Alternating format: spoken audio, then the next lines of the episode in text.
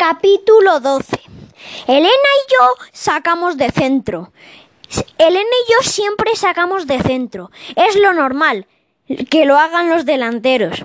Pero cuando iba a empezar la segunda parte del partido contra el Axia, vi que Tony estaba en el círculo central con Elena. Pisaba el balón y hacía malabarismos con él, en plan chulito, como siempre. No voy a decir que no me molestó ver a Tony y Elena juntos hablando en voz baja, como si fueran muy amigos o como si estuvieran tramando algo. Pero pues sí, porque sí me molestó, y mucho. Pero bueno, ahora eso era lo de menos. Íbamos perdiendo por 1 a 0. Durante el descanso, Felipe había sacado la pizarra y nos había repetido mil veces que después de cada, de cada ataque teníamos que replegarnos. Era una cuestión de orden.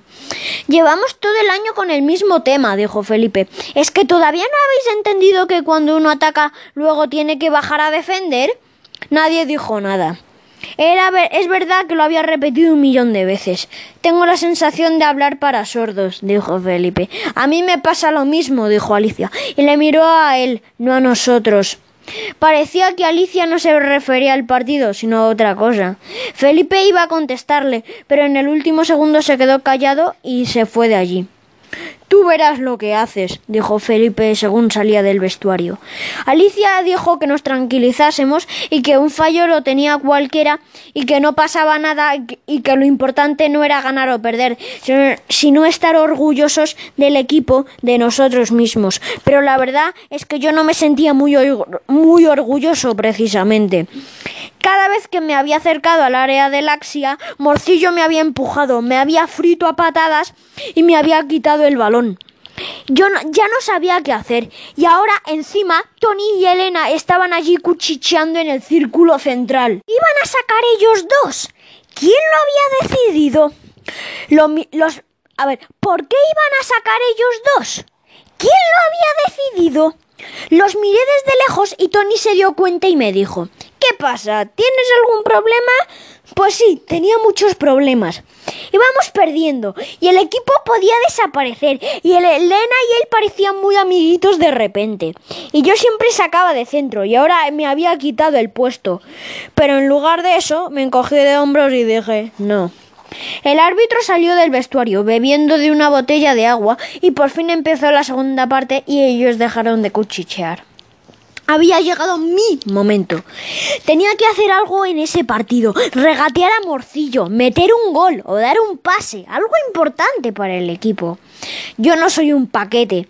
Me gusta el fútbol muchísimo, más que a Tony y se lo iba a demostrar.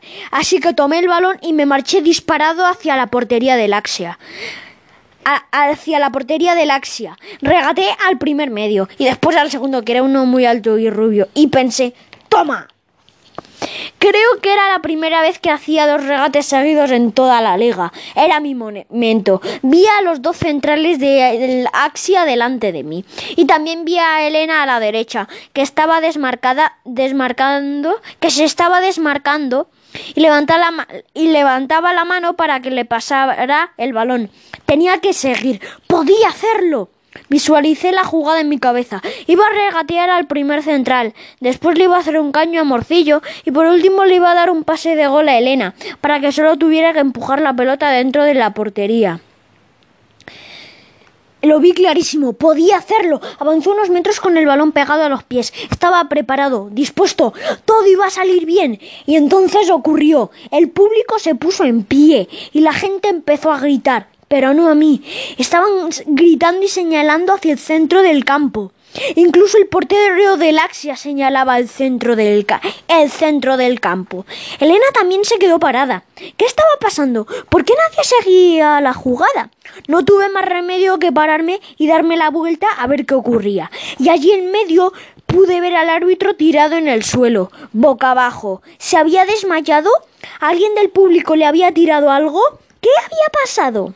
El médico del campo, que siempre está allí durante los partidos por si ocurre algo, salió corriendo hacia el árbitro.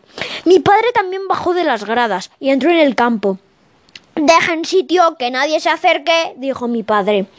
Todos nos miramos asustados. Nunca había visto nada igual. El árbitro estaba tirado en mitad del campo. El médico le estaba examinando y mi padre observaba la escena mientras hacía gestos para que no nos acercásemos. ¿Tú crees que está muerto? me preguntó Angustias. No digas burradas, contesté yo.